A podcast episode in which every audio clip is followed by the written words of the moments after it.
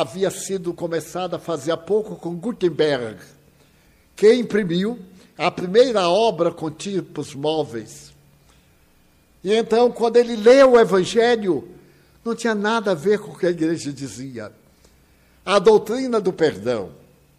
A igreja governava a terra com a pena de morte através da Inquisição espanhola. E de Sua Majestade Torquemada, um dos homens mais perversos da humanidade. Então, ele viu que era um absurdo. Aí resolveu limpar do cristianismo o culto às imagens, aos deuses, herança do paganismo. Porque está no primeiro mandamento: Eu sou o Senhor teu Deus, que te tirou do Egito, da casa da escravidão. Diante de mim não tereis outros deuses, nem daquilo que está nos céus, acima das águas, nem na terra. É o primeiro mandamento. Tenho certeza que muita gente não sabia. Só sabia que o primeiro mandamento, amar a Deus acima de todas as coisas. Não, isso é só um pedaço. O resto, a igreja não diz, porque está contra ela.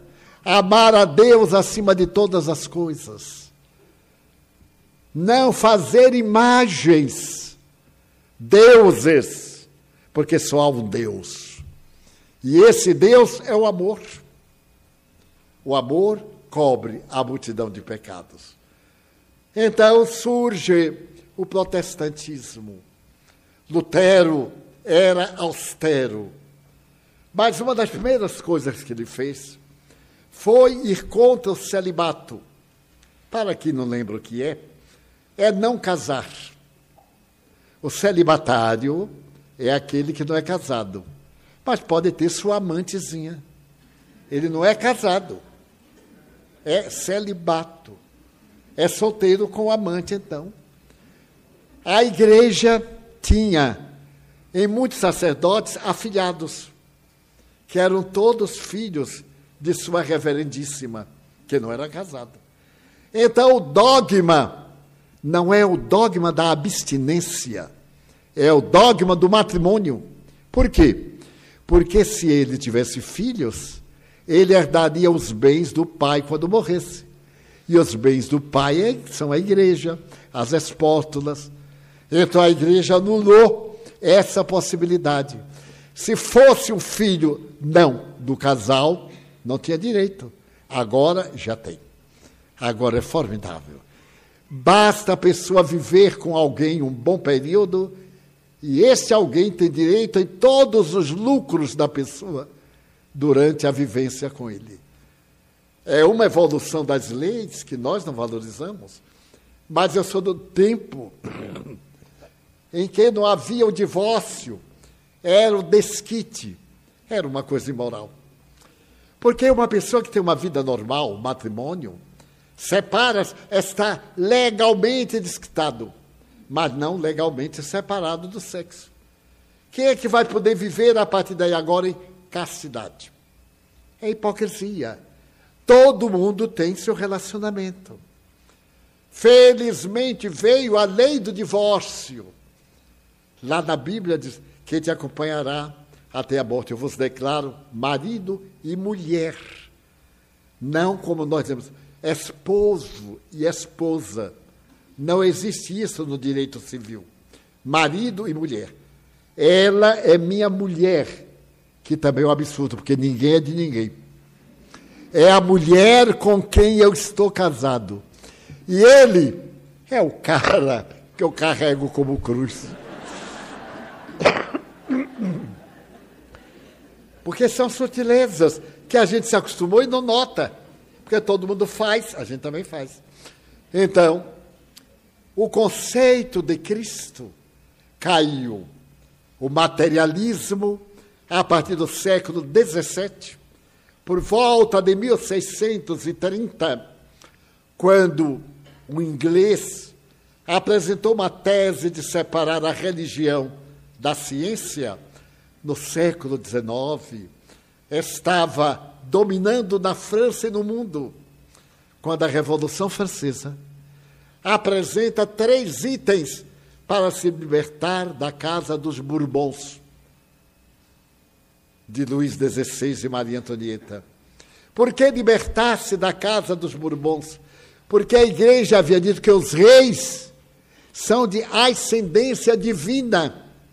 Coitadinho de Luís XVI, com as suas manias, com seus tormentos sexuais, tormentos emocionais. Luís XIV, Le Roi Soleil, esse rei sol que nos deu a maravilha de Versailles, e que era tão depravado, que teve a oportunidade de dizer: Après moi, le déluge. Depois de mim, o dilúvio. Portanto, o resto que desapareça. E veio o dilúvio. O seu neto foi expulso do poder. Luís XVI era neto de Luís XIV, o rei Sol. Então, o que aconteceu? Era necessário ter um ideal para ter revolução. E o ideal era fraternidade, como base. Então, vemos hoje o nosso país tão escasso de fraternidade. Igualdade, e nós vemos tantas separações classes privilegiadas, classes miseráveis. Nem constituem uma classe. Há um subtítulo, a ralé, que na Índia corresponderia os párias. Portanto, liberdade, fraternidade, igualdade. Mas para ser livre, é necessário saber respeitar o direito do outro o meu direito acaba na porta do direito do meu irmão. Porque se eu atravessar a fronteira, ele perde o seu direito de ser livre. Então, essa tríade gerou a liberdade no mundo ocidental. A Revolução de 89 irá permitir, por exemplo, que Lafayette, que estava em Paris, volte para a América e trabalhe junto aos grandes líderes pela grande nação norte-americana, que se liberta o Brasil, que se liberta toda a América Latina. E o que a mim me comove, Deus mandou missionários. Esses missionários que foram de pátria em pátria, da Argentina até a Colômbia, libertando os povos da escravidão e que são os vultos da nossa história latino-americana. Então, nesse báratro, Deus foi expulso da humanidade. No dia 11 de novembro de 1792, na Catedral de Notre-Dame, um orador de nome Pedro Gaspar Chaumetre, diante de 15 mil pessoas, disse ipsis verbis: a França, que tem liberdade, não precisa de Deus. Abaixo Deus e a religião. Então começaram a depredar as igrejas, as igrejas, a crença, a mudar os nomes de santos para nomes revolucionários, não só da França, como no mundo, porque é um incêndio. A liberdade é um incêndio. Nós nascemos livres para ser livres. A liberdade de agir, de pensar e de responder pelos nossos atos. É nesse momento que vem uma doutrina baseada na experiência sensorial. Céu, ninguém esteve lá. Alma, ninguém tocou. Então nasce o positivismo. Nós acreditamos naquilo que tocamos. É um pouco mais profundo, é claro. E a partir daí, o problema do positivismo substitui as doutrinas filosóficas éticas que vigiam naquele momento. Mas o materialismo campeava. Marx, Karl Marx, no ano de 1849, publicou O Capital, o livro.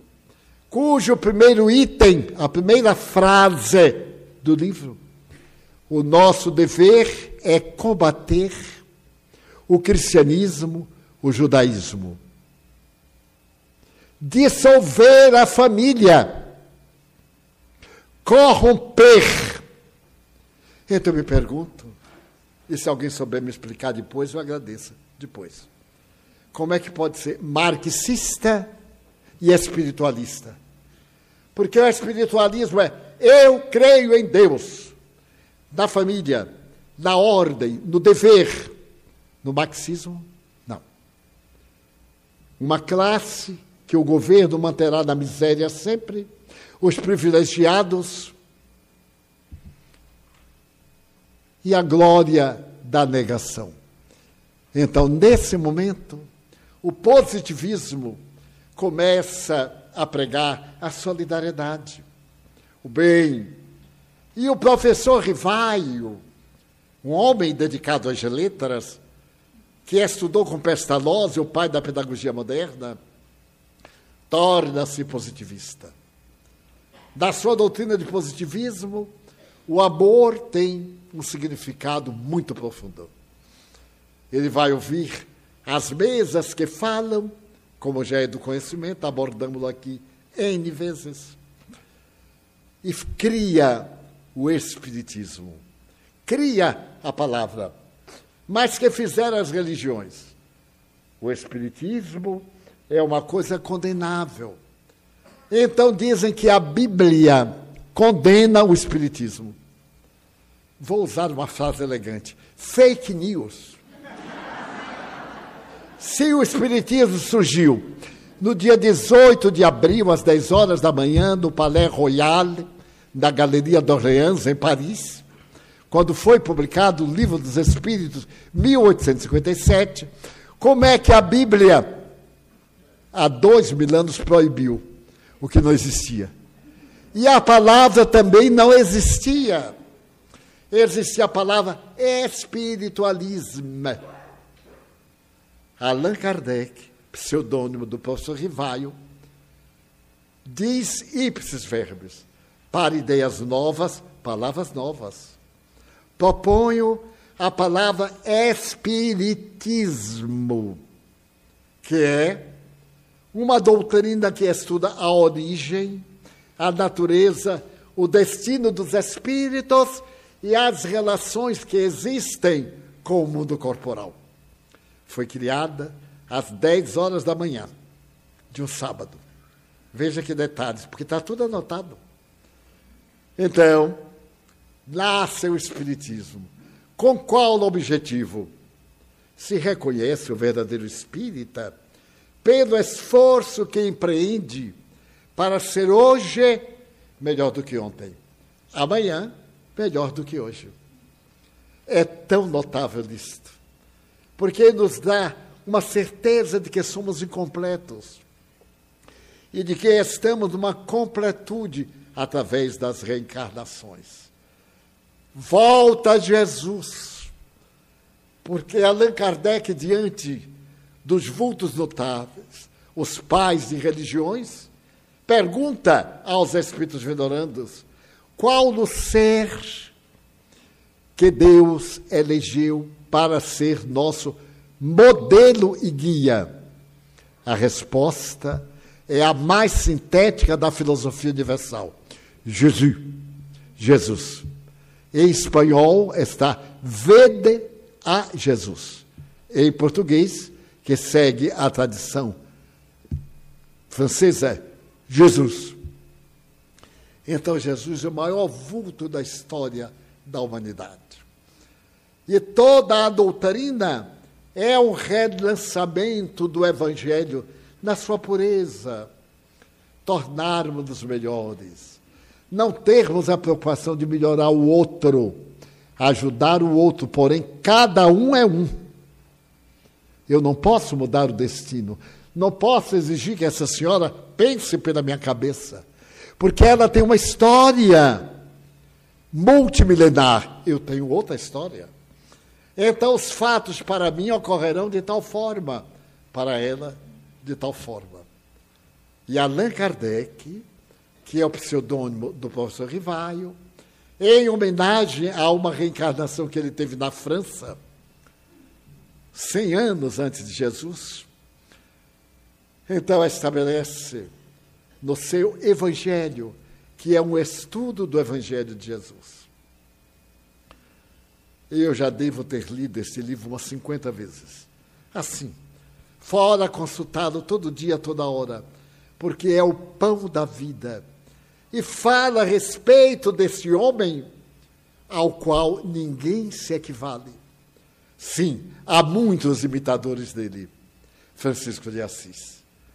Ele foi um êmulo de Jesus. Francisco chegou a ter a sombra junguiana, que Clara o repreendeu. Ele se atormentava porque não era perfeito. E ela disse: Meu pai, perfeito é só o Pai que está nos céus. Imitar o Senhor, sim, mas igualar nunca. Então, digamos psicologicamente que era a sombra. Olha que sombra maravilhosa, né? Querer ser igual a Jesus. São João da Cruz, esse místico espanhol, que escreveu uma das páginas mais belas da psicologia, A Noite da Alma. Todos nós temos uma noite, a noite da nossa alma. Até Jung. Jung escreveu de uma forma peculiar. Que teimosia essa minha, de querer que a vida fosse como eu achava, sem me lembrar que a vida é uma fatalidade. Também ele ficou depressivo. Três anos no poço da depressão. Para quê? Para saber como dói a depressão. E quando sair, ensinar-nos a tornar a nossa sombra, como falei aqui na semana passada, dourada. A nossa escuridão, a nossa ignorância se tornar dourada. Mas como alguém a quem odiava deixei de odiar. Já não tenho essa sombra. Alguém a quem eu invejava, já não invejo. Quero bem e tenho como meu modelo. Aquele que me perseguia e que eu desejava vingança, ah, agora eu acho que ele é doente. Como é que eu vou perseguir um doente? Ele é mais fraco do que eu. Aí está o ouro na sombra da nossa personalidade da psicologia mais profunda, que é a psicologia analítica. Então, hoje, estamos às vésperas em que a sombra do Brasil, da visão psicológica, a partir de amanhã, será o resultado do que nós fizermos. Treva ou luz, amor, ou desgraça, fraternidade ou belicosidade. Cabe-nos esta responsabilidade. A liberdade defendida na Revolução Francesa é não se omita. A omissão está ao lado do outro. Ah, eu não vou votar. Quer dizer que você votou contra o Brasil. Por que é que tu vai votar? O Brasil lhe dá a terra, lhe dá o solo. Ah, porque não me interessa a política. Mas quando você passa fome, vai lhe interessar a política. Quando as leis forem injustas, e muitas são, você vai reclamar. Quando o aborto bater na sua porta, quando o crime hediondo estiver no seu coração, você vai dizer: Mas que é isto? Culpa sua. Foi você que escolheu. Vá e vote na maior besteira que lhe dê na cabeça. Mas vote cumpra o dever. Ser partidário da política de Jesus é eleger o homem de bem. Está no Evangelho, eu li aqui para todos.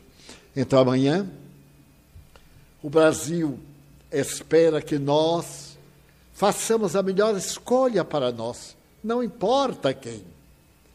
Mas nós é que seremos o responsável pelo destino da pátria, sem ódio de ninguém, porque eu dou o direito que o outro pense diferente de mim. Senão, onde está a fraternidade? Onde está a igualdade? Daí recordando aqueles dias de guerra que ficaram em paz para nascer Jesus. Recordamos as dificuldades do momento para darmos lugar a uma nova era para a humanidade e trabalharmos, não para que os outros melhorem, para que nós melhoremos. O meu exemplo é a maior mensagem que eu posso dar a alguém. Nestes dias, tem saído na imprensa muita coisa que eu disse. Fake news, eu acho tão chique. Nunca disse nada, coitado. Mas sempre disse: vamos ser melhores. Vamos amar a Cristo. Na última segunda-feira, eu psicografei uma mensagem. A política de Jesus. Eu ia trazê-la hoje, mas estamos na véspera de uma decisão e não desejamos influenciar a ninguém, porque é uma questão de consciência, que a vida nos vai cobrar além da morte. Então, qual é a política de Jesus? Quando os fariseus quiseram perguntar-lhe, é lícito pagar o imposto? Porque o imposto os judeus odiavam, e nós também aqui em particular. Quem é que não odeia essa coisa desagradável chamada imposto? Ainda mais quando a gente sabe que não vai para o bem público, vai para o bolso particular. Então Jesus disse: Dai a César o que é de César, e a Deus o que é de Deus. Então os fariseus eram muito hábeis da mentira, e tu pagas o imposto. Coitado de Jesus, não tinha um tostão. Ele parou e disse a Pedro: vai ali pescar e joga a rede para a esquerda e traz o peixe que vais pegar. Pedro foi correndo, jogou a rede, aí apareceu um peixe com uma moeda na boca. O peixe não conseguia engolir a moeda. Aí Pedro tirou, deu a Jesus e ele pagou o imposto. Isso era de César, mas a Deus, o que é de Deus? Nós somos filhos de Deus e devemos dar-nos a Ele integralmente. Senhor, faze de mim o que te aprover. Que seja o nosso apelo nesses dias depois de amanhã, no futuro, pensando na imortalidade da nossa alma. Desta forma, havia eu pensado todo o dia de hoje, que palavras diria aos meus irmãos. Se não evocar nesta síntese muito rápida e deficiente a história do cristianismo, do espiritismo e, acima de tudo, da dignidade humana. Preservarmos nossa dignidade. Ser humilde não é ser espezinhado, escarnecido, é ter dignidade pessoal que ninguém alcança. Há pessoas que andam preocupados com a sua humildade. Então, essa preocupação já é uma vaidade, já é uma sombra. A nossa preocupação é estar cada vez mais próximo de Deus, mais perto. E dizer um dia, como o apóstolo Paulo disse, vou repetir a frase como está no. Sou eu quem vive é Jesus que vive em mim. Eu sempre me perguntei, por que, que ele disse é Jesus e não Jesus Cristo? Porque a alcunha Cristo é uma qualidade de Jesus. Na evolução, Jesus atingiu a faixa crística dos seres que governam o universo. Um Cristo um Buda, um Atma, é um estágio. Então, Jesus é o homem que viveu conosco, que teve os problemas que nós enfrentamos. Então, chegará o momento de dizer: bem, já não sou eu quem vive, mas é Jesus, que através de mim vive em companhia dos meus irmãos. Vamos orar.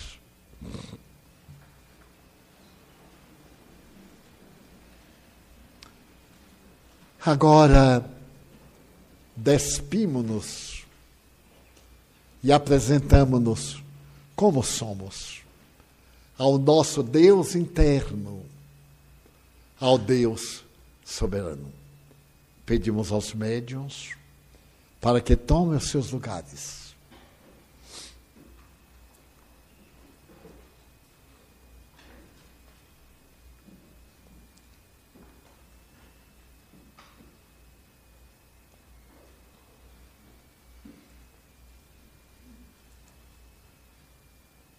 Senhor, abençoa os companheiros que se colocam como instrumentos da tua vontade, através dos benfeitores espirituais, para que eles possam derramar sobre nós as vibrações sublimes da paz, da saúde. Abençoa-nos a nós, para que captemos, para que introjetemos esta suave psicosfera de harmonia. Pedimos-te por aqueles a quem nós amamos, nossos afetos, familiares, amigos mas também por aqueles que não gostam de nós e de quem não gostamos. Recordamos-nos dos suicidas e oramos por eles, Senhor, para que tenham paz, para que despertem, para que recuperem o tempo malbaratado pelos enfermos, por aqueles que estão nas garras das expiações dolorosas, os pacientes terminais, pela tua casa, a nossa casa, que nos emprestaste temporariamente Abençoa-nos a nós, aos nossos clientes, àqueles que pedem para intercedermos em seu benefício. Ainda e mais te pedimos, em favor da água que esperamos ficar fluidificada para beneficiar o nosso organismo, auxiliar a reprodução das células saudáveis. Por fim, pedimos-te pela paz.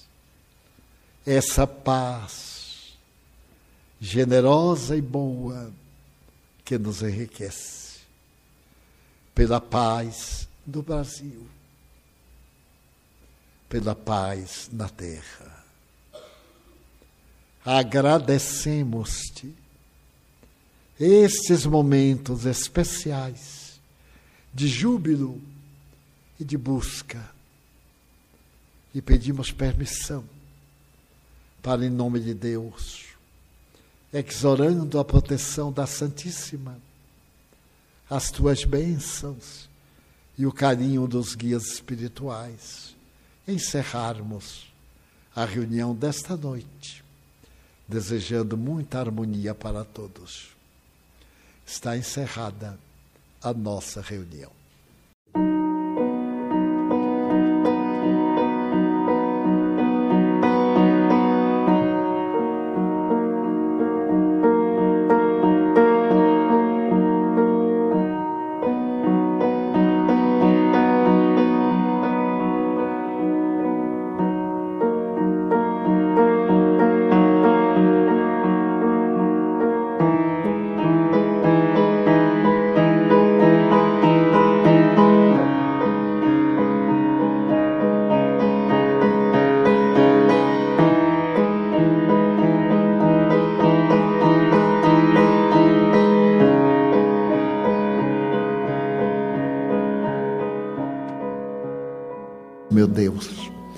Eu quero dizer-te que eu amo a vida, que para mim é bela e é consentida.